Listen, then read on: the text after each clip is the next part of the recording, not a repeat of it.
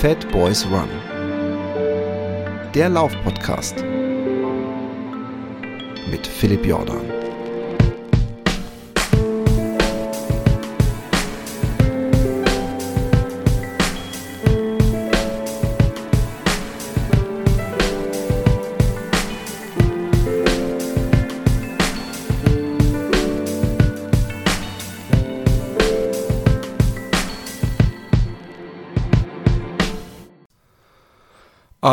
Einen wunderschönen guten Morgen, guten Mittag, guten Nachmittag, guten Spätnachmittag, guten Frühabend, Abend und vielleicht auch spät in der Nacht, wo und wann auch immer ihr gerade seid oder lauft, äh, hüpft, äh, Yoga macht oder was auch immer ihr macht. Ich hoffe, es geht euch gut. Ähm, ganz kurz zu meiner äh, Laufkondition, weil ich es das letzte Mal auch angesprochen habe. Ich war gestern beim Physio ähm, oder war es vorgestern? Ich glaube vorgestern. Und ich darf nur kleine Runden laufen und muss viel unnötige Übungsquatsch machen. Aber er hat mich gedry needled, also mir so eine Nadel in den Muskel gebohrt, um so eine Art, äh, wie so einen elektrischen Schlag zu erzeugen, der den, den Wollknäuel neu aufrollt, sozusagen, der mein Muskel ist. Und äh, von daher gehe ich guten Mutes in mein tägliches Training. Aber darüber soll es heute nicht gehen, denn ich habe da den Chefredakteur der wunderschönen Zeitschrift Laufzeit, Christian Brunes, der nebenbei auch Läufer ist und in dieser Funktion und in der anderen Funktion heute hier ist. Herzlich willkommen, Christian. Moin oder Servus, wie man hier zu sagen pflegt im Süden. oder äh, sagt man nicht auch Grüß Gott im Süden? Grüß Gott oder Griesti. Okay, wo genau, wo genau äh, äh bist du denn situiert? Ähm, ich wohne jetzt seit einem Jahr in Garmisch-Partenkirchen. Oh, unterhalb, wow. Unterhalb der Zugspitze sozusagen, ja. Krass. Und ähm, ist es nicht so ein bisschen, ich stelle mir das so, ich glaube, ich war sogar mal da, ist ein sehr touristischer Ort auch, oder nicht? Ähm, ja, auf jeden Fall. Also ist ein Touristenmagnet im Sommer wie im Winter. Im Winter kann man hier halt hervorragend Skifahren, im Sommer kann man hier wandern, äh, Trailrunning natürlich betreiben und so. Und ja, schon immer was los, auf jeden Fall. Aber du bist natürlich nur darunter gezogen wegen des guten Biers, nehme ich an. ähm, das Bier schmeckt hier auch sehr gut, ja. Ähm, nee, bei mir waren es einfach die Berge. Ne? Also ich, ich bin ja Trailrunner auch und äh, meine Freundin auch. Und dann hat es Corona so ein bisschen möglich gemacht, ja, dass man so ein bisschen ähm, von überall aus arbeiten konnte auf einmal mit Homeoffice-Pflichten und so. Und dann haben wir uns einfach gedacht, okay, dann ziehen wir da jetzt nach Garmisch und wir haben es auch echt nicht bereut. Also es ist ähm, für uns so ein bisschen das Paradies auf Erden. Also ähm, jeden Tag, wenn wir hier auf den Trails sind, ähm, müssen wir uns so ein bisschen kneifen, ähm, weil das einfach so wunderschön ist. Krass. Krass. So eine, so eine, wie alt bist du, wenn ich fragen darf? Ich bin 37. 37. So spät im Leben nochmal umtopfen. Also so spät ist es natürlich nicht. Ich merke, dass ich mich so schwer tue mit Umziehen, weil ich Angst habe, meine Kinder ihrem ähm, Umfeld zu entreißen. Mhm. Und ähm, ja, hast du, hast du nicht, äh, also bis jetzt ein Jahr ähm, schon mal Heimweh-Momente gehabt? Mm, also ich komme ja ursprünglich, also ich bin gebürtiger Flensburger, also sozusagen ganz weit weg von hier und bin dann in Hamburg auch aufgewachsen, also ich bin Norddeutscher. Ähm, und ja, jetzt immer, wenn ich dann mal nach Hamburg komme, das ist so meine Heimat. Ne? Das wird es auch immer bleiben so, aber richtig vermissen tue ich es eigentlich nicht. Und das viele Umziehen hat mir noch nie was ausgemacht. So, so kenne ich das auch aus meiner Kindheit. Ähm, durch den Beruf meines Vaters sind wir sehr viel umgezogen, habe auch viel die Schule wechseln müssen und so. Und von daher bin ich da eigentlich immer so recht flexibel, was so neue Wohnorte angeht. Okay. Ja. Ähm, nun äh, bist du auch ähm, Chefredakteur der Laufzeit, wie ich eingangs gesagt habe. Wir hatten dich oder ich hatte dich, weißt du noch, wie lange das ungefähr her ist, wann ich dich zu Gast hatte? Ähm, nee. Müsste so zwei Jahre her sein, kann es sein? Oder ja, anderthalb? Oder? Genau, 2019 oder 2020 oder so. Ja. Na, dann, äh, und damals war die Laufzeit noch gar nicht so alt, glaube ich. Da war die vielleicht maximal ein Jahr alt. Kann es sein? Ja, es ist so ein bisschen, äh, kommt so ein bisschen auf an, wann man anfängt zu zählen. Also eigentlich hat äh, die Laufzeit schon eine recht lange Tradition, aber so in der Form, wie man sie jetzt am Kiosk sieht, gibt es die jetzt seit dreieinhalb Jahren. Okay, ja. aber was, was für eine Tradition hat die? War es ein Fanzine, die im, im Local Copy Shop äh, äh, vervielfältigt wurde oder wie muss ich mir das vorstellen? Nee, also es war schon immer, es gab schon immer die Laufzeit als Laufmagazin ähm, äh, in Westdeutschland oder nee, warte mal, ah, ich verwechsel das immer. Also es gab die Laufzeit und es gab die Kondition. Ähm, eine von den beiden war in Westdeutschland, die andere war in Ostdeutschland. Die wurden dann ähm, nach der Wende zusammengelegt und dann hieß es erstmal Laufzeit und Kondition. Sozusagen. Ah, warum habe ich die nie gesehen? Ja, das war dann echt so ein bisschen so das, das Nerd-Magazin, sage ich mal. Ähm, und ähm, genau, seit 2020 ist es wieder nur die Laufzeit. Und jetzt versuchen wir, ein größeres Publikum auch wieder anzusprechen. Ja. Und ähm, wenn ich diese Frage stellen darf, wie läuft es? Wie läuft's in der, in der Branche, die äh, ja wahrscheinlich in der Pandemie nicht riesengroßen Zuwachs hatte, wo alle Kioske äh, zu waren? Ja, genau. Das war ähm, einerseits schwierig, weil uns natürlich einfach, ja, uns haben die Händler gefehlt, die unser Produkt sozusagen an den Mann bringen können. Gleichzeitig gab es natürlich diesen Laufboom. Ähm, also Leute haben einfach angefangen äh, zu laufen, weil man einfach nicht mehr ins Fitnessstudio gehen konnte oder einfach im Homeoffice äh, herumsaß und frische Luft brauchte. Und dann haben die Leute einfach offenbar, also es belegen auch Verkaufszahlen von, von Schuhen und so, ähm, haben die Leute angefangen zu laufen. Und da haben wir tatsächlich als Laufmagazin auch so ein bisschen von profitiert, beziehungsweise hat es eben die, die Verluste, sage ich mal, die wir befürchtet hatten, dadurch, dass die Händler geschlossen hatten, das hat die Verluste so ein bisschen ähm, ausgeglichen. Also eigentlich, wenn man sich die Verkaufszahlen anschaut, sieht man da weder eine große Delle nach unten noch irgendwie jetzt ein Ausreißer nach oben. Es ist eigentlich auf einem Niveau ungefähr geblieben. Jetzt ähm, stelle ich mir deinen Job als den wahrscheinlich stressigsten im, in diesem gesamten System Laufzeit, in diesem Getriebe Laufzeit vor, weil du praktisch ja auch so ein bisschen der, der Schäfer bist, der die Schäfchen rechtzeitig äh, slash zum Redaktionsschluss äh, irgendwo hintreiben muss. Und ähm, man kennt es aus so News-Geschichten, dass dann ähm, manchmal so Sachen passieren, dass in letzter Sekunde irgendein Skandal ist, den man noch ins Heft nehmen muss, oder aber irgendeine Story, die man ewig vorbereitet hatte, äh, kann nicht mehr gebracht werden, weil irgendwas passiert ist. Ähm, es solche Geschichten? Gibt es da Anekdoten? Gibt es Sachen, wo du dachtest, das werde ich nie vergessen. Das war ein Tag vor Drucklegung, dieses und jenes. Gibt es sowas? Passiert sowas auch in, in, in, in, in diesem äh, Segment, sag ich mal? Mm, also ja, ähm, gibt, also jede Produktion, so, so nennen wir das immer, ähm, die Produktionszeit ähm, ist halt die Zeit, in der dann das Layout stattfindet und alles inhaltlich fertig sein muss, sozusagen. Das nennen wir mal Produktion und die ist immer sehr, sehr nervenaufreibend und stressig. Das sind dann immer so zwei, drei Wochen circa. Ähm, und äh, genau, da muss man dann manchmal Autoren und Autorinnen nochmal hinterherlaufen, ähm, die dann vielleicht krank wurden oder spontan in Urlaub gefahren sind, nicht erreichbar sind oder wie auch immer oder eine Anzeige. Komm, sag's ruhig, die auch faul sind teilweise bestimmt. Die auch faul sind aber auch zu Recht, weil sie kriegen natürlich auch jetzt nicht besonders äh, viel Honorar bei uns, das muss man dazu das, sagen. Das also, kann ich bestätigen, nein.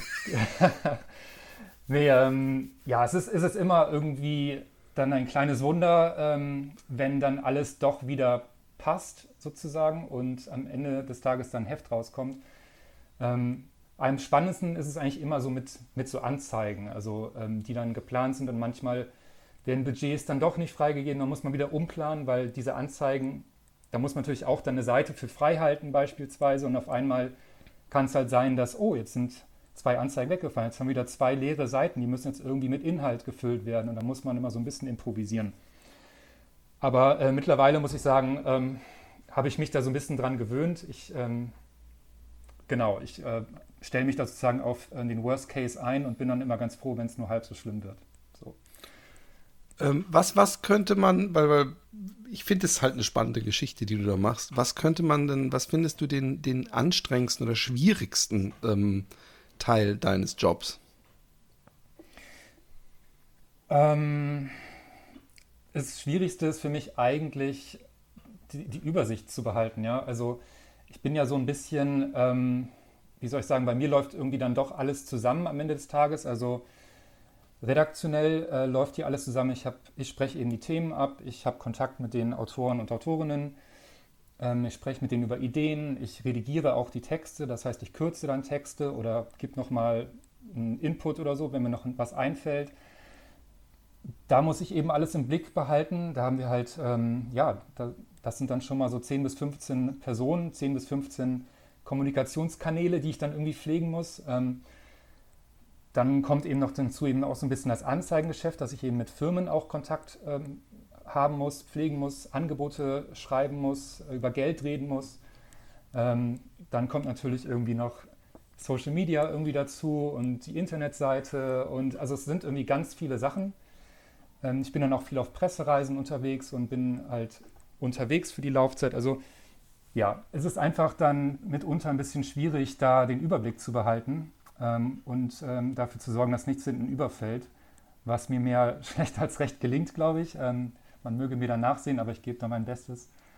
Und ja, das ist eigentlich so kurz zusammengefasst, wie kompliziert es ist. Aber es gibt sicherlich auch, ich will mich jetzt auch nicht beklagen. Es ist, in, unterm Strich ist es halt dann doch auch ein Traumjob so.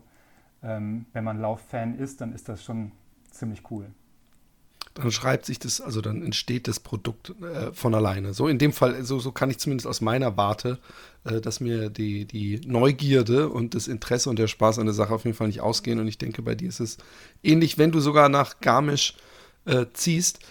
Du bist, ähm, du hast gerade angesprochen, das Social Media Game äh, wird ja heutzutage immer wichtiger. Muss man als Printmedienprodukt äh, äh immer mit einem Auge drauf schielen, dass man sich nebenbei äh, etwas online aufbaut, weil eventuell irgendwann Print komplett stirbt? Oder ist das in so einem äh, Seitensegment gar nicht so eine große äh, Angst?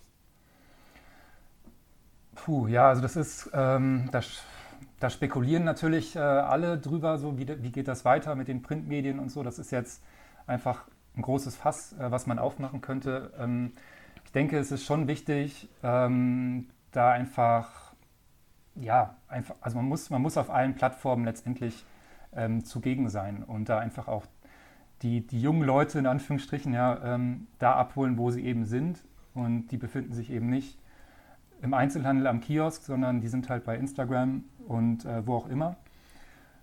Und ähm, ja, da müssen wir einfach schauen, dass, dass wir da präsent sind. Also wir haben ja, zum Beispiel bei Instagram haben wir jetzt eigentlich erst auch vor zwei Jahren oder so angefangen. Ähm, viel zu spät natürlich, aber ähm, besser spät als nie. Und es ist, ähm, ja, ich würde sagen, es ist schon sehr, sehr wichtig, auf jeden Fall, ja. Und äh, doofe Frage, weil, weil du gerade sagtest, die jungen Leute, die sind auf Instagram. Ähm, ich habe ja drei junge Leute im Haus. Äh, hast du auch Tik macht ihr auch TikTok?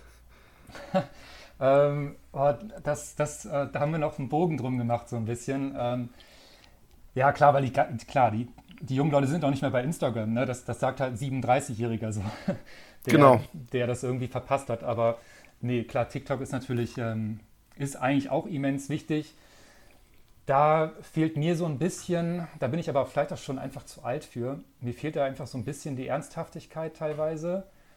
Und ähm, dieses so, komplett schnelllebige, ähm, ah, das, das, das, geht mir irgendwie gegen den Strich. Ich meine, ich bin ja Journalist, ich bin Printjournalist, ich mag es halt einfach auch lange Texte und, und sowas äh, zu produzieren und dann mich dann da so ein bisschen zum Clown auch zu machen oder so, ähm, für so den, für den Gag in, in 30 Sekunden. Weiß ich nicht. Ähm also ich glaube, ich glaub, es muss nicht zwingend der Clown sein. Mhm. Ähm, Gibt es auch ernsthafte In Inhalte. Aber ich, ich sehe das ähnlich wie du. Ich, ich finde, ich habe oft die Diskussion mit meinen Kindern, weil ähm, es eben nichts in die Tiefe geht. Mhm. Und ähm, ich habe mal gehört, aber das kann sehr, äh, es geht ins Verschwörerische, dass ähm, man gemerkt hat, dass in China, wo diese App herkommt, viel intelligentere äh, Inhalte es in den Algorithmus schaffen und im Westen diese ganzen Verdummungsvideos ganz besonders viel äh, gepusht werden. So als ob äh, ähm, die Entwickler den äh, diabolischen Plan gehabt hätten, uns noch dümmer zu machen, was gar nicht so schwer ist. Also nee, irgendwann wird es dann bei uns schwer im Westen. Aber ähm, ich, ich sage auch zu meinen Kindern immer, es sind immer nur so Clips, es sind immer nur so, äh, äh, das, das, sorgt dafür, dass dann so Menschen dieser Generation sich nicht mal mehr einen kompletten Film angucken können. Und äh, was mir aber passiert ist, ähm, dass ich auf Facebook oder auch auf YouTube oder auch auf Instagram in so einer Real, dann gucke ich mir irgend so einen Film an, der mich interessiert und dann äh, lande ich in so einer Schleife, wo ich dann auf einmal mitkriege, das sind alles TikTok-Videos, die ich da gucke, die immer mit denselben Melodien, mit nach demselben Prinzip funktionieren, nämlich dass man äh, äh, etwas vermeintliches Spannendes erlebt, was gleich passiert. Also so bei Pranks und so. Und ähm, oder eine Reaktion bekommt von irgendjemandem, dem man was vorspielt. Und das ist so repetitiv und es ist aber so süchtig machend, weil man irgendwie von, gerade wenn man den einen Film verarbeitet hat, kommt das nächste. Und es ist aber so dumm auch gleichzeitig, dass ich äh, einen harten Kampf gegen TikTok kämpfe. Aber gleichzeitig glaube, ähm, wo wir es schon beim Wir sind ja alt, also du bist wesentlich jünger als ich. Aber ähm, auch ich äh, äh, denke manchmal, äh, eigentlich müsste ich, also jetzt als Künstler, äh, auch viel mehr auf TikTok stattfinden, weil da kannst du noch die, die großen Mengen abgreifen. Und eigentlich darf man den Trend auch nicht verpassen. Ja, genau. Ich denke, da muss man einfach so einen Mittelweg finden. Also ich finde es auch dann schwierig, ähm, jetzt als Medium ähm, so jedem Trend dann irgendwie hinterherzulaufen oder die, die TikTokisierung ja, des, ähm, des Printjournalismus oder sowas, ja, das ist ja dann auch irgendwie eine komische Entwicklung irgendwie. Also vielleicht kann man auch so versuchen, die Fahne so ein bisschen hochzuhalten ja.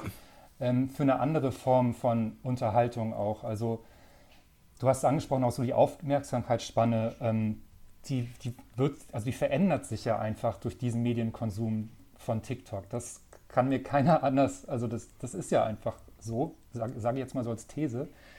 Ähm, und da einfach so ein Gegengewicht dann auch zu schaffen, ist vielleicht auch gar nicht so schlecht irgendwie. Also, Voll. Ja. Also ich finde auch, das ist ja nicht nur im Produkt, äh, weswegen ich immer wieder mich stark mache für äh, klassischen Journalismus. Ähm, wir haben in den letzten Jahren häufiger, aber in den letzten zehn Jahren sehr oft dieses Anti-Mainstream-mäßige und ähm, ich bin in der Aufnahme. Oh, sorry.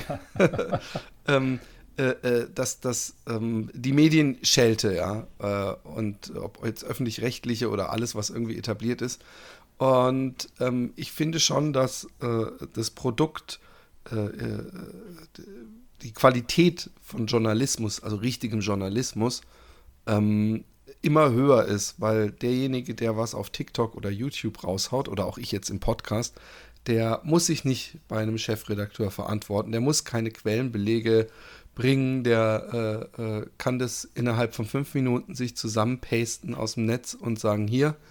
Und ähm, ich weiß nicht, hast du die, die Serie gesehen über diese komische deutsch-russische Inventing Anna heißt die, glaube ich. ist eine sehr interessante Serie und da sieht man, wie lang, ich glaube bei der New York Times, wie lang diese eine Frau über einen Artikel geht es da nur und wie lang die recherchiert hat und immer wieder überlegt haben, gehen wir jetzt damit raus oder nicht. Ähm, das, das würde nie im Leben in einer äh, Welt äh, von Influencern oder äh, eben so Hobbyjournalisten äh, äh, so weit kommen. Da, da wäre hundertmal nach der ersten Verdacht, wäre sofort ein Clickbait-Artikel ins Netz gerotzt worden. Und deswegen bin ich, äh, hoffe ich, dass die ähm, äh, äh, klassischen Printmedien und überhaupt Medienjournalismus überlebt, weil ähm, du hast völlig recht, äh, wenn, wenn ihr äh, den TikTok-Trend mitgeht, dann wird pra gibt praktisch äh, die falsche Strömung den Ton an.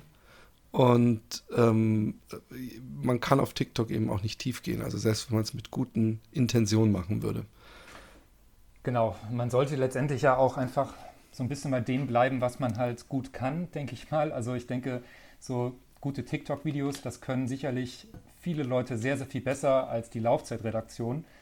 Und ähm, da würde man sich sicherlich auch so ein bisschen irgendwie erstmal lächerlich machen, ähm, wenn man da so ein bisschen versucht mitzuschwimmen, das aber irgendwie einfach nicht gut umsetzt. Und wir können halt einfach ähm, hoffentlich gut mit, mit Worten umgehen und mit Texten und mit Inhalten und so weiter. Und dann genau, ist das einfach so eine Aufgabenteilung. Wir, wir übernehmen diesen Teil und die anderen können gerne TikTok machen. Jetzt aber ähm, wollen wir auch endlich mal weg vom TikToken und äh, Journalismus kommen und ins Eingemachte gehen. Nämlich, äh, du warst beim UTMB. Ähm, äh, ist, ist, der UTMB auch weltweit, glaubst du, als das äh, äh, größte Trail und wichtigste Trailrennen angesehen oder Event angesehen? Also auch in den USA, die ja sehr oft ihre Augen mehr so auf sich selbst richten? Ja, definitiv. Also der UTMB ist, ähm, wie soll ich sagen, Weltmeisterschaft, Champions League-Finale, Olympia äh, des Trailrunnings, ähm, alles in einem. Also mit, mit wirklich mit Abstand ähm, der größte und bekannteste ähm, Lauf, der auch medial am meisten Aufmerksamkeit bekommt. Dahinter kommt dann auch erstmal lange Zeit gar nichts, ja, und dann kommt irgendwie so vielleicht so ein Western States oder ähm, sowas in der Art, aber UTMB ist wirklich mit Abstand das größte Event. Und ähm, du bist da hingegangen äh, für die Laufzeit ähm, mhm. Mit einem Fokus für Print oder mit einem Fokus für äh, Social Media? Also erstmal bin ich, ähm, ich hatte eigentlich zwei, zwei Anliegen. Also erstmal bin ich auch privat hingefahren, weil wir hatten so ein bisschen, also meine Freundin und ich hatten mit, mit einem befreundeten Pärchen schon seit längerem geplant, dass wir als Urlaub sozusagen die UTMB-Runde in vier Tagen mal ablaufen wollen mit Übernachtungen in vier Etappen. Das sind ja die 170 Kilometer. Also auch in vier Tagen ist das immer noch ähm, amtlich, sage ich mal, aber machbar. Ähm, das war eigentlich so die eine Idee, warum wir hingefahren sind. Und genau, und dann die andere Idee war für die Laufzeit. Da versuchen, ähm, genau, Inhalte zu produzieren, um da so, also da hat sich eben angeboten, für Social Media tatsächlich was zu machen, weil da ist natürlich das das Internet ist dann viel aktueller ähm, als, als Print. Jetzt unsere nächste Printausgabe kommt raus. Ich gucke mal gerade erst im, im Oktober. Wenn ich da dann schreibe, übrigens Kilian Johnny hat den UTMB gewonnen, das ist dann halt schon ein bisschen wieder ähm, Schnee von gestern, sage ich mal. Das heißt, da hat sich dann halt angeboten, mit Social Media was zu machen. Wir haben ein paar Interviews geführt und haben von der Strecke ein bisschen berichtet. Und ja, das war dann der zweite Auftrag, genau. Und ähm, jetzt hast du gesagt, ihr habt zu zweit äh, die, die Strecke abgelaufen. Ähm, ich nehme an, das habt ihr vorher oder nachher gemacht? Genau, wir waren also insgesamt zu viert. Ähm, Juliane, Juliane eben, also meine Freundin und ein befreundetes Pärchen. Wir sind am Montag gestartet, also ähm, das Rennen, also UTMB startet am Freitag. Wir sind eben ein paar Tage vorher gestartet, ähm, von Montag, Dienstag, Mittwoch, Donnerstag sind wir nach Chamonix zurückgekommen und Freitag ist dann der UTMB losgegangen. Also so, wir sind extra so wieder angekommen, dass wir dann das Wochenende und den UTMB-Lauf, den Wettkampf dann verfolgen konnten. Äh, wie du weißt, bin ich ja großer Fan von äh, selbstgeschnitzten Abenteuern, auch wenn es natürlich ein selbstgeschnitztes, äh, fast schon mit fremden Federn schmücken wäre, aber du weißt, was ich meine, also äh, in freien Stücken, ohne in einem Rennen teilzunehmen, äh, was machen auch wenn es jetzt in dem Fall eine Rennstrecke ablaufen war. Ähm, erstmal, ihr habt wahrscheinlich ein halbes Jahr vorher äh, buchen müssen, die, die Zimmer, oder nicht? Da ist doch die Hölle los an dem Wochenende oder in der Woche auch schon, oder nicht?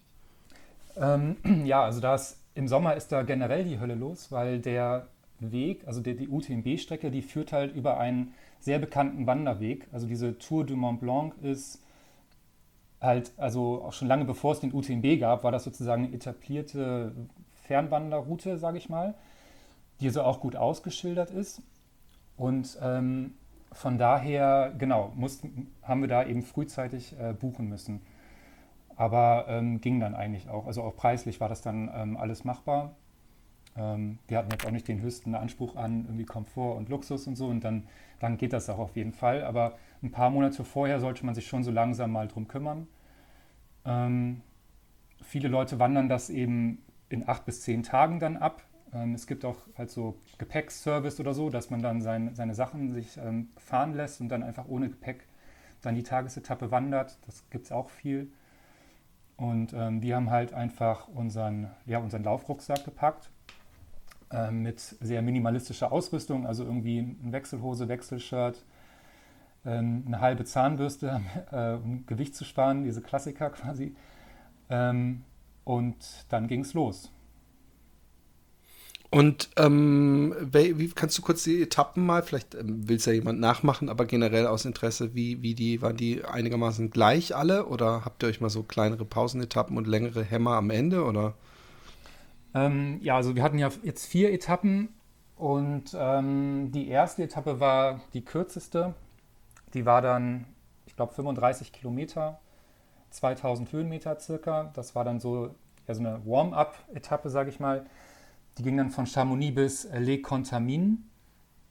Ähm, und die nächsten drei Tage waren dann eben alle so ein bisschen länger. Also der zweite Tag war dann zum Beispiel schon eher Richtung 50 Kilometer und 3000 Höhenmeter. Ähm, von Les Contamines nach, wo sind wir hin? Nach Courmayeur, genau. In äh, Courmayeur ist dann ähm, ja schon in Italien. Also man, das ist auch das Schöne eigentlich an der Route. Man läuft dann durch drei Länder. Man startet in Frankreich, läuft nach Italien, in die Schweiz und dann wieder zurück nach Frankreich. Das ist ziemlich cool.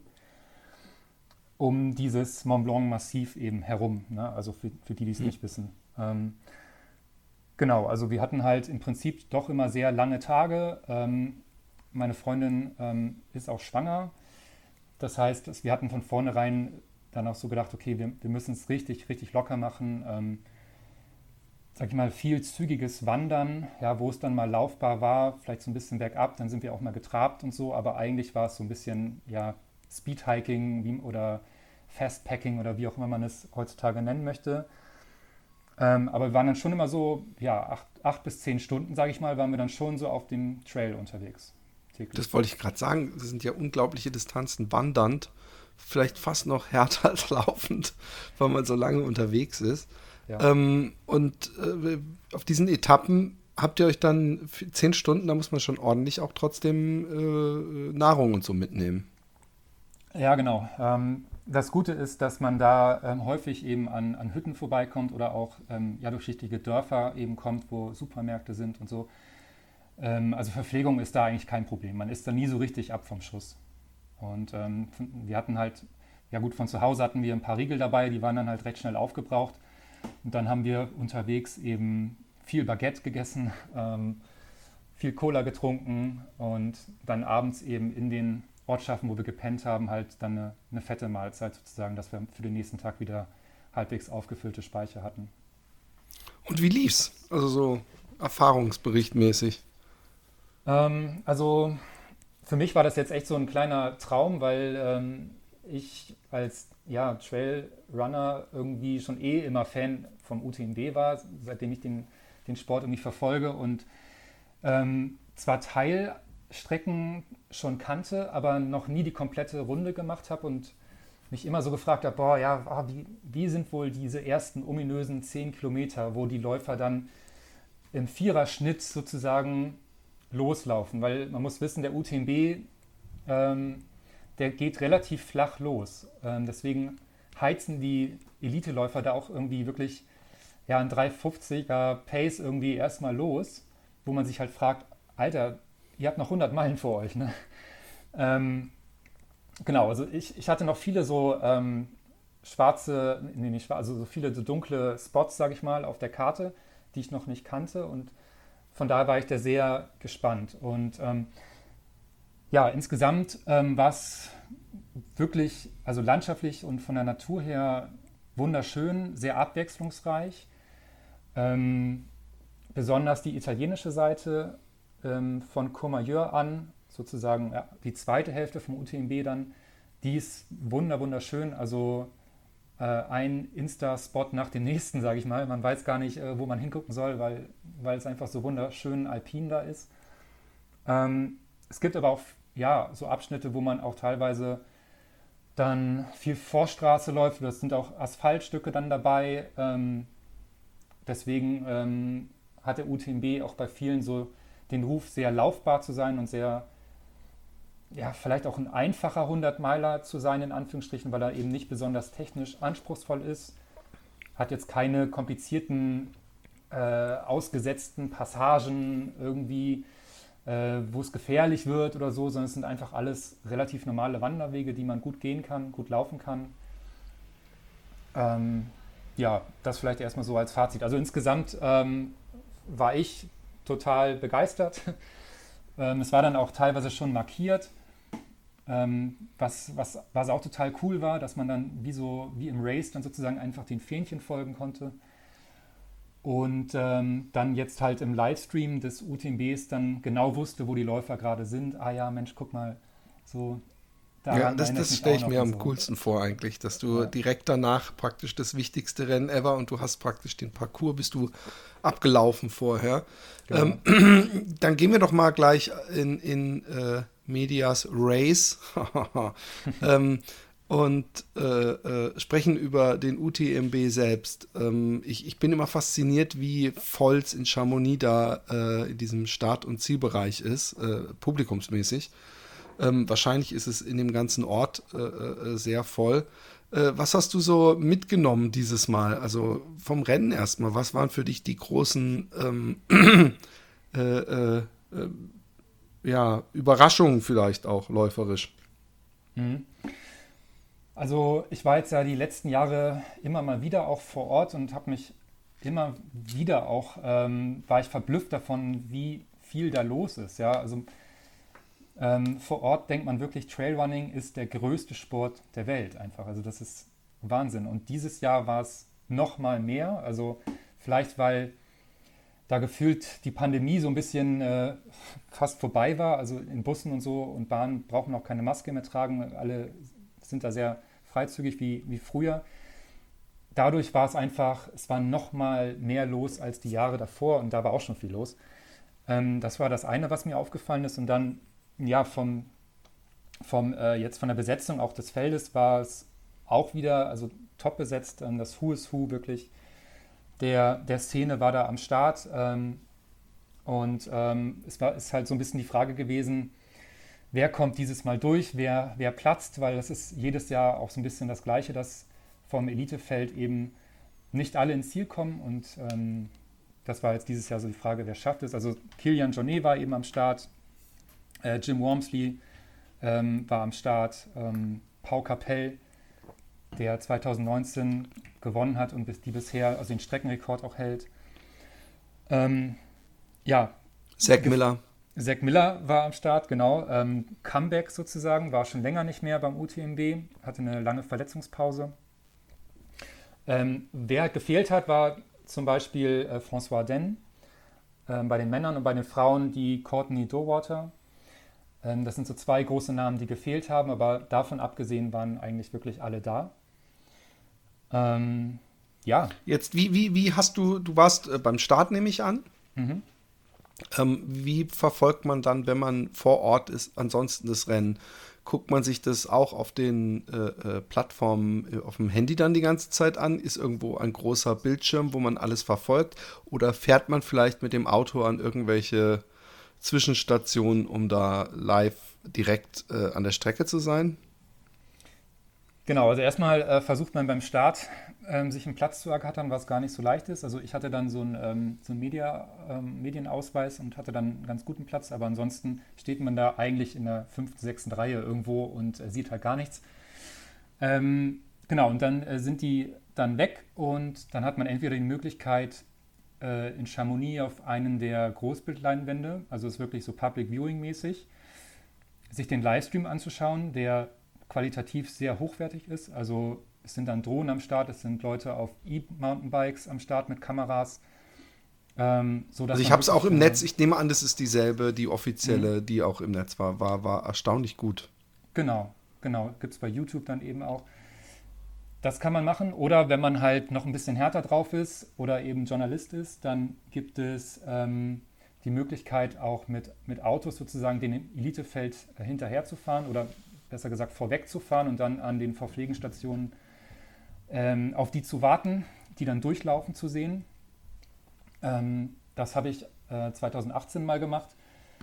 Ähm, und das bedeutet eben, man sitzt sehr viel im Auto und hat auch sehr wenig Schlaf, weil man dann natürlich auch 24 Stunden am Stück quasi dann da versucht, ähm, dem Feld eben zu folgen.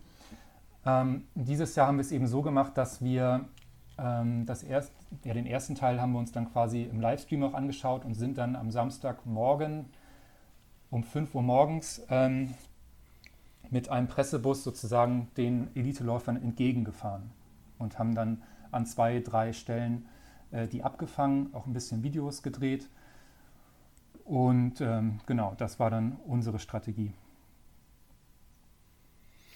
Und ähm, war, es nicht eigentlich so, ich habe es nur so sehr am Rande immer verfolgt, äh, war nicht Jim Wormsley auch mal irgendwann vorne weg? Kann das sein? Täusche ich mich? Ja, genau, zum Rennverlauf. Also ähm, Jim Wormsley, erstmal ganz interessant, ähm, scheint ein bisschen dazugelernt zu haben. Er ist ja dieses Jahr auch nach Frankreich gezogen. Tatsächlich, er wohnt da in der Nähe von Chamonix, in der Nähe des Mont Blancs in einem kleinen Dorf. Ähm, Kleiner Hinweis, es gibt dazu auch einen, ähm, zwei YouTube-Filmchen, die man sich jetzt neuerdings anschauen kann, wo das dokumentiert ist. Das ist ganz interessant, sich anzugucken. Ich glaube, die Filme heißen einfach nur Wormsley. Ähm, genau, und ähm, er ist also, er ist gestartet, er ist in, in, langer Hose als einziger gestartet, hatte auch Stöcke dabei, das war auch nicht jedes Jahr der Fall. Also man hat so ein bisschen das Gefühl gehabt, okay, er, er hat so ein bisschen er nimmt es ernst. Er nimmt es ernst. Er hat jetzt vielleicht auch ein bisschen so einen europäischeren Laufstil vielleicht oder eine europäischere Strategie. Ähm, er ist dann auch, ähm, genau, ist vorweggelaufen ähm, oder war auf jeden Fall in der Führungsgruppe. Ähm, Kilian war vorne da, mit dabei, Paul Capell war vorne dabei, Zack Miller war vorne mit dabei. Ähm, Hannes Namberger aus deutscher Sicht äh, war auch ähm, vorne im erweiterten, ja, im erweiterten Führungs- in erweiterten Führungsgruppe mit dabei, war gut unterwegs.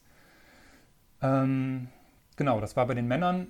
Ähm, bei den Frauen war Katie Scheid, ähm, das ist eine North Face-Athletin, Amerikanerin, die in Frankreich lebt.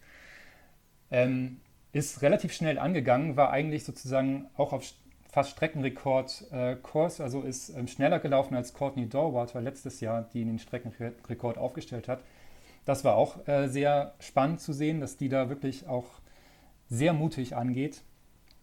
Ähm, und ja, dann ging es halt in die Nacht und dann meistens in der Nacht fängt dann so ein bisschen das Favoritensterben an. Äh, und da hat es auch einige erwischt. Also ähm, der Pau Kapell musste dann aussteigen nach einem Sturz. Hannes Namberger musste da auch aussteigen. Ähm, der hatte auch eine Verletzung am Fuß. Ähm, auf Frauenseite musste Ragnar Debatz aussteigen. Die kennt man vielleicht auch oder Mimi Kotka, auch eine berühmte Läuferin, die letztes Jahr Top 3 war, die ist auch ausgestiegen. Also dann bleibt nicht mehr ganz so viel übrig, beziehungsweise einige Läufer und Läuferinnen verabschieden sich dann kurzfristig. Sage Kennedy kennt man vielleicht auch von YouTube. Ähm, berühmter ja, oder bekannter Hoka-Läufer, der ist auch früher ausgestiegen. Ja, und dann ähm, blieben sozusagen äh, bei den Männern noch Kilian, ähm, Tom Evans, Mathieu Blanchard, und äh, Zack Miller, die dann vorne unterwegs waren. Bei den Frauen war es eben Katie Scheid, die, die vorne unterwegs war mit Marianne Hogan noch. Und ähm, ja, und dann ging es in die zweite Hälfte.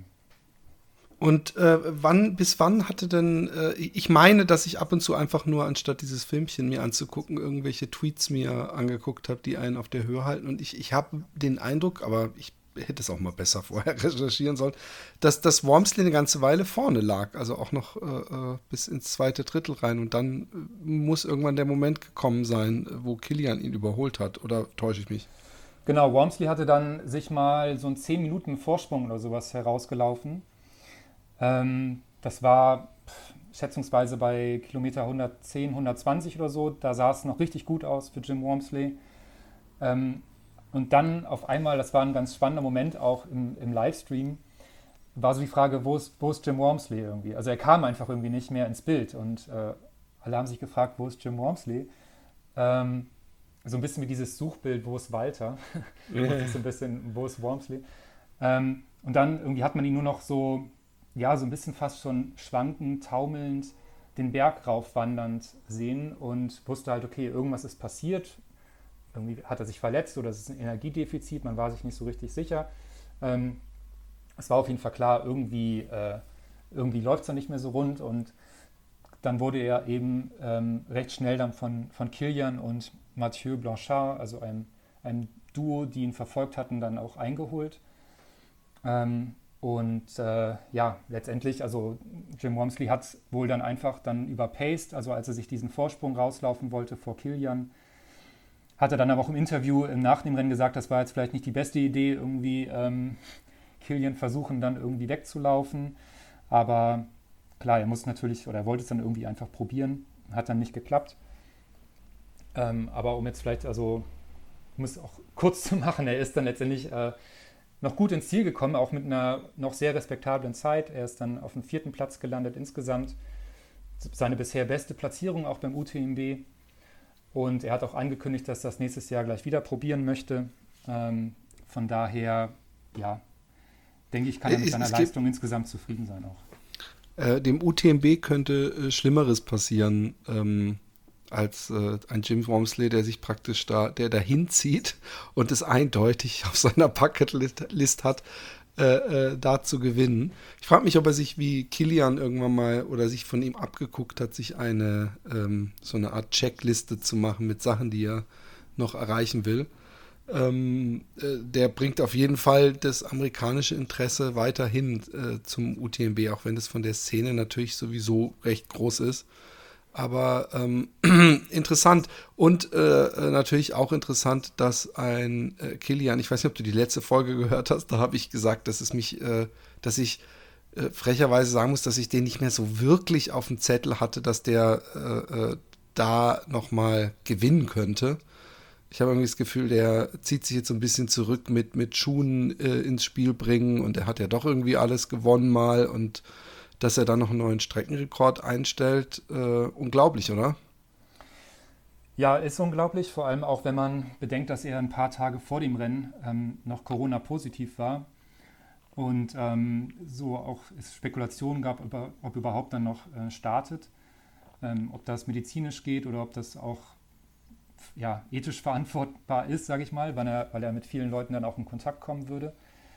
Ähm, das war alles so ein bisschen dubios. Er ist dann letztendlich gestartet, weil er gesagt hat, dass er keine Symptome hat. Ähm, und ja, letztendlich muss man sagen, also er ist eigentlich in der Form seines Lebens. Er war noch nie so gut wie, wie dieses Jahr. Also jetzt auch nicht nur, dass er beim UTMB als erster unter 20 Stunden gelaufen ist, ähm, den Streckenrekord geholt hat, sondern er hat auch schon äh, dieses Jahr schon andere Rennen ähm, ja, mit herausragenden ähm, Streckenrekorden teilweise äh, gewonnen also in El Segama beispielsweise. Und ähm, ja, also der ist einfach in der Form seines Lebens, sage ich mal. Er hat, äh, er hat die Fitness definitiv noch. Dazu kommt jetzt vielleicht so ein bisschen auch die Erfahrung, die er jetzt auch ähm, über die ganzen Jahre gesammelt hat. Er arbeitet jetzt ja auch mit Morton zusammen, also diesen Gel- äh, und äh, Nutrition-Hersteller, die ihn da unterstützen. Also vielleicht hat er auf dem Gebiet auch ein bisschen dazugelernt noch, holt da noch ein paar ähm, Prozente raus äh, in dem Bereich Verpflegung. Ja, also der ist noch lange nicht am Ende seiner ja, Karriere. Ich habe ihn eindeutig. Äh, man merkt, dass ich den ganzen Rennen dieses Jahr nicht so gut gefolgt äh, bin, weil sonst mhm. äh, hätte ich diese, diese dumme äh, Annahme gar nicht gemacht. Ähm, Aber ich habe auch, also ich habe gegen Kilian gewettet, das, was man nie machen sollte. ähm, ich habe tatsächlich äh, mit einem Kumpel um Zehner gewettet, dass Jim Wormsley dieses Jahr gewinnt und er hat auf Kilian gesetzt und ja, jetzt bin ich 10 Euro ärmer und man sollte tatsächlich noch nicht gegen Kilian wetten, egal bei welchem Rennen. Wenn Kilian startet, dann, dann wird es ja. schwer für alle anderen. Ja, äh, spannend. Es macht spannend. Weißt du zufällig, hast du mit einem von den beiden gesprochen? Nee, leider nicht. Also ähm, an Kilian war nicht ranzukommen, wahrscheinlich auch wegen, wegen der Corona-Geschichte. Der hat sich sehr zurückgezogen gehabt. Ähm, und äh, Jim äh, war ich kurz davor, ich stand quasi schon vor ihm. Ich wäre der Nächste in der Interviewreihe gewesen, aber dann kam seine Manager und haben ihn dann ähm, weggelotst sozusagen, dass er sich oh ausruhen no. sollte. Genau, aber von da konnte ich leider mit beiden nicht sprechen. Da gab es bestimmt so ein Secret-Zeichen, was der gesagt hat, äh, äh, wenn ich mich äh, an, an der Schläfe kratze, dann zerrt mich weg und sagt, ich soll mich ausruhen. Ja. Ähm, äh, ja, es, es, es, wird spannend. Ich bin gespannt, ob Kilian auch das nächste Mal antritt. Hat er da, da diesbezüglich was gesagt? Nicht, dass ich wüsste. Also ich weiß nicht, ob er da was zu gesagt hat. Ich glaube aber nicht. Ähm, und ja, klar kann man jetzt natürlich überlegen, ähm, er hat jetzt eigentlich erstmal, sage ich mal, ein Ausrufezeichen wieder gesetzt. Ähm, diese Zeit nochmal zu unterbieten, wird schwierig. Es waren auch ganz gute Bedingungen dieses Jahr, das spielt ja auch immer mit rein. Ähm, Und ja, was, also erstmal glaube ich beim UTMB, UTMB gibt es erstmal nichts Größeres, was er jetzt noch erreichen könnte. Vielleicht, ich könnte Naja, aber äh, dem Wormsley in die Suppe spucken oder äh, äh, ein fünftes Mal zu gewinnen, ist natürlich auch eine, eine, eine unrunde, runde Zahl. Ja, genau, aber ich weiß nicht, der, der Kilian, der, wie du schon gesagt hast, der hat ja so ein bisschen seine, seine Liste von Dingen, die er, die er erreichen möchte. Ähm, vielleicht gibt es doch noch ein paar andere Sachen ähm, neben dem UTMB, die er, noch, die er nochmal machen möchte. Also ich, ich würde jetzt, ach, ich weiß es nicht, ich will mich da jetzt gar nicht festlegen. Vielleicht läuft er nächstes Jahr wieder, vielleicht nicht, wir werden es sehen. Genau. Was äh, vielleicht aus, aus deutscher Sicht noch ganz interessant ist, ähm, im Frauenrennen ist das die Eva Marie Sperger ähm, tatsächlich äh, ein Top Ten. So, jetzt waren wir kurz weg und jetzt sind wir wieder da. Ähm, ich glaube, äh, wir hatten es gerade darum, ob äh, äh, Kilian noch ein, ein, nächstes Jahr auch nochmal kommt, ne? Genau, und da wollte ich mich nicht festlegen. ähm, und ähm, was ich auf jeden Fall nicht unerwähnt lassen wollte, ist ein toller Erfolg äh, von, von deutscher Perspektive oder aus deutscher Perspektive ist nämlich, dass die Eva Maria Sperger äh, zehnte Frau geworden ist in 28 Stunden 15. Was, was super ist und ähm, was mich total für sie freut. Ähm, eigentlich ja, ein richtig gutes Ergebnis, vielleicht das Highlight ihrer Karriere bisher. Da hat sie lange darauf hingearbeitet, hat auch, ja, ja. auch DNFs kassiert teilweise schon in, in Chamonix, beziehungsweise glaube ich sogar das erste Mal, dass sie die Runde ganz geschafft hat, im dritten Versuch jetzt. Und ähm, toll, dass sie da ihr Potenzial abrufen konnte und Zehnte geworden ist. Richtig gut. Voll, voll. Ähm, ja, was, was hast du sonst noch mitgenommen von diesem äh, äh, Trail-Wochenende? Außer dass es der, dass man das Gefühl hat, es ist der Volkssport Nummer eins. Ja, äh, erstmal hoffe ich, ich habe jetzt nicht 20 Minuten völlig durcheinander hier äh, gelabert und es war vielleicht ein bisschen äh, unstrukturiert. Ähm, was habe ich noch mitgenommen? Ähm, ja, es gab, äh, es gab einfach so viele äh, kleine Geschichten auch, ähm, teilweise dramatische Geschichten, ähm, die sich in der Woche abgespielt haben. Also es gibt ja unterschiedliche Rennen unter diesem UTMB-Mantel. Da gibt es zum Beispiel auch den, das äh, PTL-Rennen. Ähm, das ist also ein, ein 300-Kilometer-Lauf sozusagen, der am Montag in der Woche startet 300 Kilometer, 25.000 Höhenmeter und bei diesem Rennen ist eben ein Läufer ähm, verstorben, der ist abgestürzt von anscheinend von einem, von einem Gletscher, ähm, was sehr traurig ist. Es gab also einen Todesfall diese Woche, äh, genau, dieses Jahr wieder. Ähm, schon wie letztes Jahr auch, da ist äh, auch ein Läufer äh, verunglückt. Also ja, das ist immer so ein bisschen Krass. die tragische Seite des, des Sports, ähm, dass man da wirklich teilweise sehr aufpassen muss. Ähm, ja, und dann gab es noch ganz interessante Nebenanekdoten, ähm, zum Beispiel aus dem CCC-Rennen, das ist das 100-Kilometer-Rennen. Ähm, das ist vielleicht ein bisschen verwirrend, dass es da so diese ganzen Bezeichnungen gibt für die unterschiedlichen Distanzen, aber wenn man es einmal verstanden hat, dann macht das auch alles Sinn. Auf jeden Fall, da ähm, gab es einen wahnsinnigen Streckenrekord auch, also unter 10 Stunden ist da der Peter Eggendahl gelaufen. Richtig krasse Zeit. Ähm, und ja, also einfach sportlich war das, ähm, war das wirklich sehr beeindruckend, was da abgeliefert wurde. Ähm, ja, ich, ich, irgendwann muss ich da auch mal hin. Ähm, aber ich, ich habe hab Angst, dann, dann ist das, äh, äh, wird das eine teure Unternehmung wahrscheinlich wegen der, äh, ähm, ja, weil es eben so ein Event ist und wahrscheinlich die Hotels da alle ausgebucht sind und so weiter. Aber du hast bestimmt da ein paar Tipps für mich. Ähm, gehen wir mal äh, weiter. Ähm, kurz noch zu dir. Erstmal, äh, gibt es für dich irgendwelche äh, läuferischen Ziele jetzt in nächster Zeit, wo du sagst, also du wirst Vater, wie, wie wir jetzt äh, rausgefunden haben. Unglaublichen Respekt übrigens, dass man überhaupt in schwangerem Zustand, äh, äh also an Juliane, äh, sich so einen so Stress gibt. Ähm, aber habt ihr irgendwelche, hast du irgendwelche Ziele noch, große, sportliche? Also jetzt für dieses Jahr eigentlich nicht mehr. Ich wäre jetzt im September noch, ein, noch einen äh, Ultra Trail gelaufen. Ähm, den habe ich jetzt aber abgesagt, weil es, weil es einfach jetzt irgendwie alles zu viel wird. Von daher ist jetzt ähm, die Saison in Anführungsstrichen für mich äh, vorbei. Und ich überlege jetzt schon, was ich dann nächstes Jahr machen kann. Und ähm, ja, jetzt nach, spätestens nach dieser Woche ist es eigentlich klar, dass ich ähm, nächstes Jahr den, den, den langen, also den UTMB auf jeden Fall laufen möchte. Krass. Genau. Krass. Ja. Aber nicht in vier Tagen, mein Freund. Nee, nee, so lange Zeit hat man dann noch nicht. Also 46,5 Stunden hat man Zeit und äh, ich hoffe, in diesem Zeitfenster komme ich dann um den Berg rum. Ja. Ich mache mir da irgendwie gar keine Sorgen. Ähm, du hast äh, äh in der letzten Folge habe ich über die ADHS-Geschichte von mir gesprochen. Und ähm, äh, du hast mir dann im persönlichen Gespräch gesagt, dass du auch mal, äh, also dass du auch mentale äh, Steine im Weg hattest, mal in deinem Leben. Und ähm, mich interessiert eigentlich vor allem, was da das Laufen äh, äh, bedeutet hat oder bedeuten kann, weil ich zum Beispiel gestern wieder ich mir eine, eine, eine Doku über ADHS bei Erwachsenen angeguckt habe und gerade bei undiagnostizierten Menschen, so wie sie durchs Leben gehen, äh, äh, auch gesagt wurde, dass Ausdauersportarten immer helfen und äh, als angenehm empfunden werden und deswegen auch häufig ausgeübt werden von ADHS-Personen. Und ähm, deswegen, vielleicht willst du mal kurz eruieren, worum es bei dir überhaupt geht.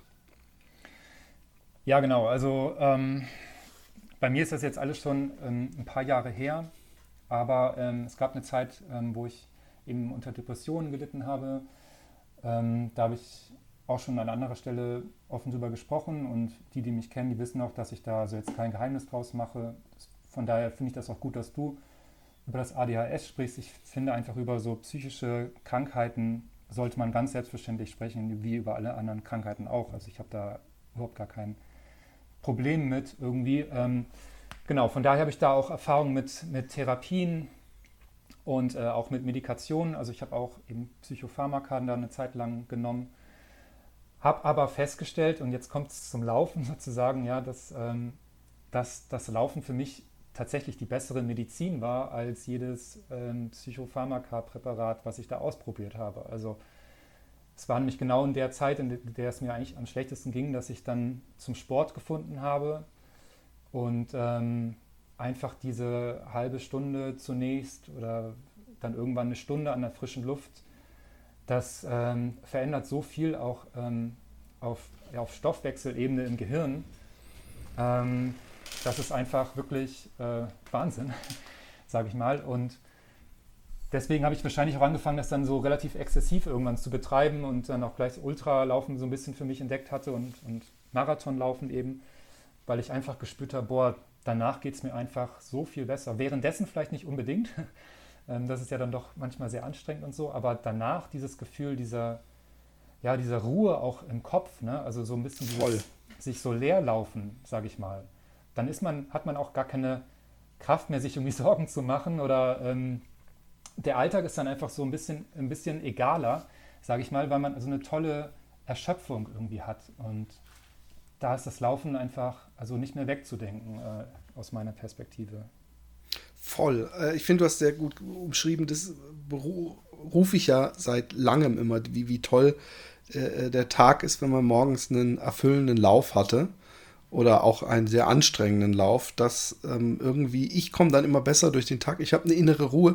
Ich frage mich natürlich inzwischen, ob ähm, ich das mehr genieße als Menschen, die nicht immer so einen Sturm im Kopf haben, weil ich dann ein bisschen ruhiger bin ja, und, und ausgeglichener und trotzdem glaube ich, mehr Energie habe, Sachen anzupacken, strukturierter zu arbeiten und solche Sachen. Und ich äh, erinnere mich auch, dass ganz am Anfang, also das heißt ganz am Anfang, vielleicht nach einem Jahr äh, oder zwei Fatboys waren wir auch mal eine Mail bekommen haben von jemandem, der durchs Laufen auch eben Antidepressiva abgesetzt äh, hat und zu, durch uns zum Laufen kam. Und ich bin jetzt niemand, der jemandem, der eine ernsthafte Erkrankung oder wie in meinem Fall eine Störung äh, hat, ähm, ähm, einfach nur laufen zu gehen und nicht einen Arzt aufzusuchen. Aber man stellt schon fest, dass, dass diese Wirkung äh, unglaublich ist, die das auch auf äh, das mentale Empfinden hat. das Laufen. Und ähm, ich, ich merke das auch an mir, wenn ich wie jetzt so verletzungsbedingt nicht jeden Tag äh, laufen kann oder überhaupt vielleicht nur zwei, dreimal eine kurze Runde laufen kann, dass äh, ich die Tage, an denen ich nicht laufen kann oder darf vom Physio her, dass ich da denke, oh Mann, ey, das, äh, ich kann leider mir etwas nicht gönnen, was ich mir sonst äh, äh gegönnt habe. Und das macht den Alltag jetzt nicht super schwierig, aber es macht ihn nicht so angenehm, so wunderschön, wie wenn man morgens laufen war. Hm. Ich habe halt auch das Gefühl, also ähm, das Laufen auch so eine, es ist so Monotasking, weißt du?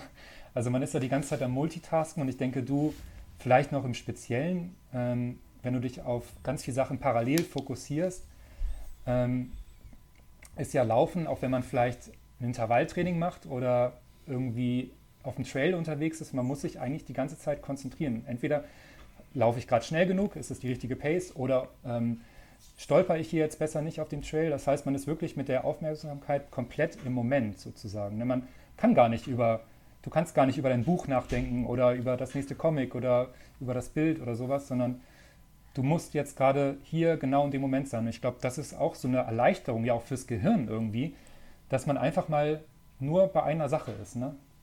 Also bei mir ist es fast, äh, äh, äh, ich empfinde es als sehr anders. Ja? Also ich mhm. ähm, ähm, muss dazu auch sagen, dass ich ja nicht, nicht jetzt äh, äh, technische Trails oder so laufe in erster Linie, sondern ziemlich monoton äh, durch die Landschaft, die sehr flach ist.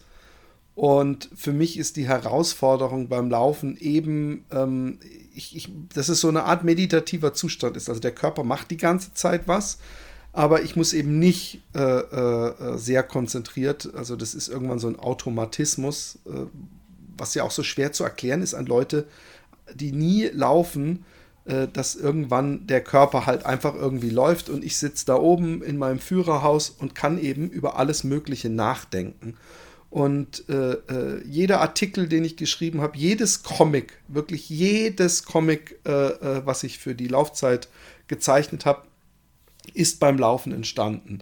Und äh, es gibt zwar immer Themen, wo ich denke, oh, darüber könnte ich was machen, aber ich habe da nie so den Einfall, wo ich denke, ah, da, da, da, da sehe ich eine Comic-Geschichte mit einem kleinen, äh, einer Punchline am Ende oder auch äh, mehreren witzigen Aspekten. Das kommt mir immer äh, beim Laufen, dass ich dann denke, okay, jetzt habe ich endlich diesen Winkel, mit dem ich in die Geschichte äh, äh, rein starten könnte. Und deswegen, ich kann auch zum Beispiel, was ich kann beim Laufen, ist Podcast hören. Aber ich bin super schlecht mit Musik hören. Das ist für mich eine völlige Reizüberflutung. Ich laufe momentan eigentlich am liebsten ohne irgendwas, um ähm, meinem Kopf insofern Ruhe zu gönnen, dass ich über eine Sache nachdenken kann. Ich habe keine, kein Handy dabei äh, was mich ablenkt. Keine Musik, kein Fernseher, der nebenbei läuft. Was normal ist, normalerweise habe ich auch erst doppel, habe ich auch gerne Doppel- oder Dreifachbeschallung bei mir zu Hause, was meine Frau verrückt macht. Aber ähm, ähm, beim Laufen äh, genieße ich die Ruhe, ehrlich gesagt. Im mhm. Kopf auch. Ja. Okay, aber das Laufen hilft dir dann dabei, kreativ zu sein? Nee, es hilft mir auch ruhig zu werden. Also ich glaube, also ich weiß, dass bei ADHS ähm, ähm, es ist so eine, eine, Unfähigkeit des Hirns, äh, das Dopamin richtig zu regulieren und zu vernetzen. Das kommt da nicht richtig an und so weiter. Und ich nehme mal an, dass dadurch, dass beim alles übrigens gefährliches Halbwissen oder, oder nicht unwissenschaftlich versucht, etwas wissenschaftlich zu erklären, mit dem man sich nicht genügend beschäftigt hat, um die ganzen Fachterminologien äh, äh zu benutzen. Aber äh, äh, dass das halt ähm, ähm, dann zu so einer Über- Flutung mit Dopamin kommt, dass mein Hirn dann besser funktioniert, ja, strukturierter und ruhiger ist und ich entspannter bin. Ich, ich, ich ja, ich, ich habe dann, äh, ich bin nicht unruhig mehr dann, also körperlich wie, wie geistig, wenn ich lange gelaufen bin. Äh, andersrum ist es, dass wenn ich sehr lange, also wenn ich was, was meinen Kopf sehr beschäftigt, wenn ich meinen ersten äh, Ultra oder ersten Marathon oder ersten Hunderter oder sowas, dass ich da äh, die ganze Nacht danach nicht schlafen kann, obwohl ich völlig übermüdet bin, weil mein Hirn so aufgedreht ist, weil ich das geschafft habe, was ich mir vorgenommen habe. Mhm. Aber ähm, mhm. das kenne ja. ich aber auch, oder das, das hört man irgendwie von, von vielen, ne, dass da auch so, so viele Reparaturprozesse im Gang sind nach so einem Ultra oder nach einem Marathon. ähm, kaputte Muskeln und so weiter, muss alles repariert werden, dass, dass der ganze Körper, der ganze Mechanismus nicht so richtig zur Ruhe kommt. Also das, das kenne ich auch. Okay. Ähm, und und äh, wie, die, die hat letztendlich, weil wir haben das jetzt, jetzt habe ich wieder von mir geredet, das äh, äh war jetzt nicht, äh, äh, wie, wie, wie ging das mit der Depression? Hat dir das, du bist ja gelaufen, bist du, du hast ja nicht erst angefangen zu laufen, als du äh, eine Depression hattest, oder? Ähm, doch, das, ja, also das war so ein bisschen fließend, äh, oder beziehungsweise das, bei mir ist so eine ganze Phase in meinem Leben so, so ein bisschen ähm, schwierig für mich äh, richtig zuzuordnen, ähm, chronologisch. Ich komme da manchmal auch so durcheinander, aber also in, in meinen Erinnerungen war das doch relativ ähm, parallel zueinander, weil ich auch noch weiß, dass ein Therapeut mir das halt nahegelegt hat, von wegen, geh doch mal eine Runde joggen. Und ähm, damals habe ich auch noch geraucht und so weiter, also ich Joggen, Laufen war da sehr weit weg irgendwie ähm, in meinem Kosmos. Und, aber dann habe ich das halt ausprobiert und habe dann tatsächlich also sehr schnell gemerkt, dass mir das total gut tut. Und ähm, gerade auch für Leute mit Depressionen, die ja häufig Selbstwertproblematiken ähm, haben, Selbstbewusstseinsproblematiken haben, ist das natürlich eine tolle Quelle auch, um Selbstbewusstsein zu tanken irgendwie. Also wenn man dann halt ähm, Ziele erreicht, ähm, irgendwie das erste Mal fünf Kilometer oder irgendwann schafft man mal einen Halbmarathon oder sowas, ja, wenn man lang genug trainiert. Das ist ja ähm, einfach riesig irgendwie. Und dann denkt man so, boah, das schaffe ich ja eigentlich alles. Ne? Wenn ich aus dem Nichts heraus irgendwie mir das jetzt hier antrainiert habe, das ist ja toll. Und dann schafft man, habe ich einen Marathon geschafft, dann irgendwann habe ich 100 Kilometer mal geschafft und dann, dann war die Depression eigentlich vorbei. Weil äh, dann, dann dachte ich so, also cool. Also dann war ich wirklich äh, ja, seitdem geht es mir sehr, sehr viel besser. Und das gefährlich ist natürlich dann, wenn man mal eine Verletzungspause ähm, hat, das kommt ja auch hin und wieder mal vor, ähm, wenn dann wirklich alles auf dieser Säule Laufen irgendwie basiert und das so, ähm, wenn man sich so drauf verlässt, das ist natürlich dann auch gefährlich. Ne? Also man muss schon gucken, dass man dann irgendwie seine ähm, mentale Gesundheit dann auf mehrere Säulen dann verteilt und jetzt nicht nur auf den Sport oder nur aufs Laufen eben. Ja. Wobei einem das Laufen wahrscheinlich hilft, äh, so wieder auf die Füße hilft, um diese Erkenntnisse dann im Nachgang äh, äh, zu bekommen und zu wissen, äh, dass im Falle einer Verletzung äh, kann man dann vielleicht wesentlich besser damit umgehen, weil man eben weiß, zu was man fähig ist und, und all dieses äh, Wissen dann auch irgendwie anwenden kann. Aber natürlich ähm, also ich, ich äh, merke das an mir. Wenn ich nicht laufen kann, dann, äh, also ich kann natürlich vieles anders machen und viele Weisheiten mitnehmen und mir äh, andere Standbeine aufgebaut zu haben. Aber, aber das Laufen ist für mich ideal äh, äh, für mentale und körperliche Gesundheit. Ja. Und Schönheit. ja, Oder weniger grade, Hässlichkeit. Also, weniger Hässlichkeit. Das ist halt auch einfach weißt du, wenn man sich hier mal, mal umguckt, wenn man mal bei einem Ultra-Trail am Start steht, so, da sind so viele Charaktere, wo du genau weißt, also, ey Leute, hier hat doch jeder Zweite hat hier irgendeine Geschichte. Ja, irgendwie, ob das mit psychischen Krankheiten oder ähm, Absüchten oder was auch immer. Ähm, jeder hat da irgendwie so, jeder ist da irgendwie so gezeichnet, weißt du? Ja. Und das finde ich halt, das macht den Sport so sympathisch. Und man kann halt auch Letztendlich kann man auch äh, Ultralaufen oder Laufen allgemein, kann man ja eigentlich so als ähm, sportliche Krisenbewältigung bezeichnen, weil man läuft halt irgendwie los und wenn der La Lauf nur lang genug dauert, weiß man, es wird Krisen geben und man wird, in, man wird gegen eine Wand laufen oder mit der Mann mit dem Hammer kommt oder was auch immer und wie geht man dann damit um? Ne? Und das ist eigentlich die Frage. Auch in so einem UTMB kann man eigentlich nur laufen, wenn man ein guter Krisenmanager ist, sage ich mal, und ruhig bleibt und dann die richtigen Entscheidungen fällt. Und wenn man das dann im Laufen übt und das dann auch schafft und dann ins Ziel kommt, dann kann man daraus halt für den Alltag auch total viel lernen und, und rausziehen. Also dann kann man vielleicht auch Krisen im Privatleben ähm, besser lösen und bleibt da vielleicht auch ein bisschen cooler dann. Also deswegen Laufen ist eigentlich so ein, ja, so ein, so ein Versuchsfeld, sage ich mal, fürs Leben, finde ich. Also Voll, voll. Man, man hört es ja auch immer wieder, dass äh, äh Menschen, die gewisse Sachen, äh, äh also gerade im Ultrabereich, aber der Marathon würde ich auch schon da, dazu zählen. Es kommt ja auch immer darauf an, äh, äh, wo man startet, körperlich und geistig und alles.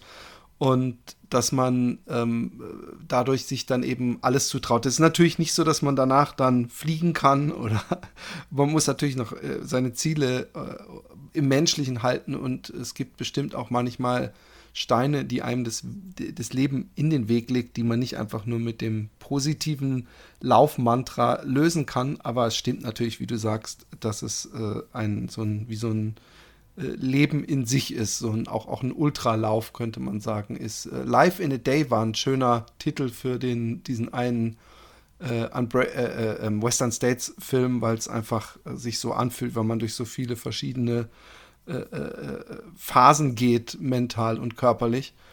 Und ähm, das, das, das Abgedroschenste ist natürlich, dass man als Läufer, also so wie ich, der, der eher schwergewichtig durch nach zwei, nach drei äh, äh, Schwangerschaften, die man mitgemacht hat. ähm, als, als Mann ist das viel schlimmer, aber jetzt sage ich das und, und du bist wahrscheinlich am anderen Ende dieser Leitung völlig äh, äh, ohne ein Gramm Fett, äh, weil du eben nicht so unvernünftig bist wie ich und in der Schwangerschaft dich genauso gehen lässt, wie, wie ich es damals gemacht habe. Aber dass man dann irgendwann merkt, ey, jeder kann es schaffen. Also, dass man im Laufen auch dieses, dieses schrittweise immer mehr aufbauen und dann merkt man, hey, das hat ja einen Effekt, man fühlt sich besser, man macht es äh, deswegen lieber.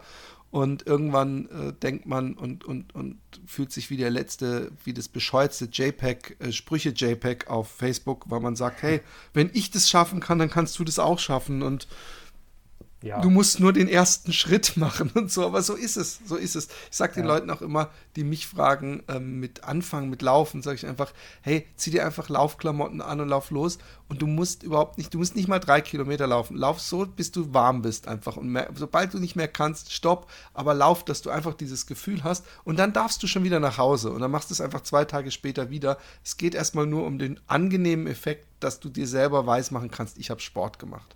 Ja. Genau, und äh, jeder und jede, die da draußen noch mit sich hadert, irgendwie anzufangen und vielleicht auch denkt, boah, ich habe nicht den richtigen Körper dafür oder sowas. Also ganz ehrlich, stellt euch mal bei irgendeinem Straßenmarathon oder bei irgendeinem Lauf einfach mal hin und guckt mal, wer da so im Starterfeld steht. Und ähm, es ist immer wirklich ganz erstaunlich, ähm, was da wirklich für verschiedene Körperformen äh, sich auf die Strecke bewegen und die das auch alle schaffen. Ähm, also man muss auf jeden Fall nicht der ausgemagerte ähm, jetzt irgendwie Spargeltarzan sein oder sowas, sondern man kann auch ein paar Kilo zu viel haben, man kann auch ein paar mehr Kilo zu viel haben, das ist kein Problem, das ist kein Hindernis. Also man ist dann vielleicht in einem anderen Tempo unterwegs, aber man kann trotzdem an dem Sport teilhaben. Und das ist einfach auch beim UTMB, also erstaunlich, auch ein bisschen welches hohe Alter ähm, da Leute sich hinstellen und die 170 Kilometer und 10.000 Höhenmeter äh, rocken. Also das ist äh, wirklich äh, bemerkenswert. Von daher würde ich wirklich nur allen mal empfehlen, ähm, das nimmt so ein bisschen den Druck halt auch raus, ne? weil das sind ganz normale Menschen. Also, ja. Voll. Ähm, ich finde ein schönes Abschlusswort. Ähm, ähm, vielen Dank, dass du da warst. Ähm, Christian, du hast, äh, äh, gibt es gerade momentan irgendeinen ähm, Schnupper-Abo oder sowas, wofür man die Leute rüberkriegen könnte, sich eine Laufzeit äh, zu holen? Ähm, zu leider, abonnieren? Nee, also ein Schnupper-Abo gibt es gerade nicht. Es gibt das ganz normale Abo, ähm, was man Quanta Costa? Boah, wo liegt denn das gerade? 28 Euro, glaube ich, im Jahr. Das ist doch nichts, Leute. Einmal 28 Euro gezahlt, das ist doch echt nichts. Das ist einmal, nee, dafür kannst du nicht mal mit den Kindern ins Kino gehen mit Popcorn oder sowas. Und dann kriegst du ein Jahr lang, alle zwei Monate, äh, hast du was, hast du eine kleine Überraschung im Briefkasten. Genau, auf laufzeit.de Abo. Und ähm, ja, Philipp, wann gibt es eigentlich dein Buch zu kaufen? Am 16. Äh, äh, September äh, liegt es in den Läden. Und da habe ich übrigens auch zum Thema äh, äh, Laufen und Sucht, weil du das eben ansprachst, habe ich auch was, was geschrieben, ein Kapitel und viele andere Sachen. Ähm, ich durfte ja. schon ein Vorab-Exemplar mal durchblättern für die Laufzeit und bin da wirklich äh, sehr begeistert gewesen und war überrascht, wie viele Comics es schon aus der Laufzeit auch gibt. Die sind da ja alle nochmal schön ähm, zusammengefasst und ähm, wie lange du jetzt dann doch schon dabei bist. Das, äh, ja, habe ich auch gedacht. Jetzt doch schnell. ja. Voll. Wie viele Jahre bin ich denn jetzt dabei? Also zwei Jahre mindestens, zwei oder Jahre, denke ich, ja. Krass, ja. Ja, ja und ich habe ja noch mehr Comics auch noch gemalt, also ein ganz langes. Ich weiß gar nicht, ob du die Zeit hattest, auch das anzugucken. Ja. Aber ähm, äh, nee, ich bin, ich bin ohne Scheiß, ich freue mich so, also äh, einfach nur, wenn das Buch fertig ist und bei mir, es müsste jetzt irgendwie in den Druck gehen dieser Tage und irgendwann wird dieser Karton bei mir ankommen. Das wird das tollste Gefühl, dieses Buch äh, in der Hand zu haben, um diese ganzen Illustrationen und Comics und Zeichnungen und Fake-Werbung und was ich da alles für einen Quatsch gemacht habe, mal äh, äh, in den Händen zu halten und gedruckter Form zu sehen. Das ist doch immer noch mal was anderes. Ja. Also in diesem Sinne, Lauf- und Schnaufgeschichten äh, jetzt vorbestellbar überall, wo es Bücher gibt. Und die Laufzeit gibt es natürlich äh, bei laufzeit.de slash Abo oder am Kiosk. In diesem Sinne, ähm, wie, wo kann man äh, äh, dir, dir sonst noch folgen oder sollen die Leute einfach auf Insta der Laufzeit folgen? Ist dir das sowieso lieber? Genau, privat bin ich da auch gar nicht vertreten, ähm, sondern am besten einfach über Laufzeit Mac. Und äh, da kann man uns dann folgen, genau. Privat gibt es mich, bei Social Media nicht. okay. Okay, super. Hey, vielen Dank. Ähm, ich wünsche dir was reingehauen und bis zum nächsten Mal. Danke, ciao. Tschüss.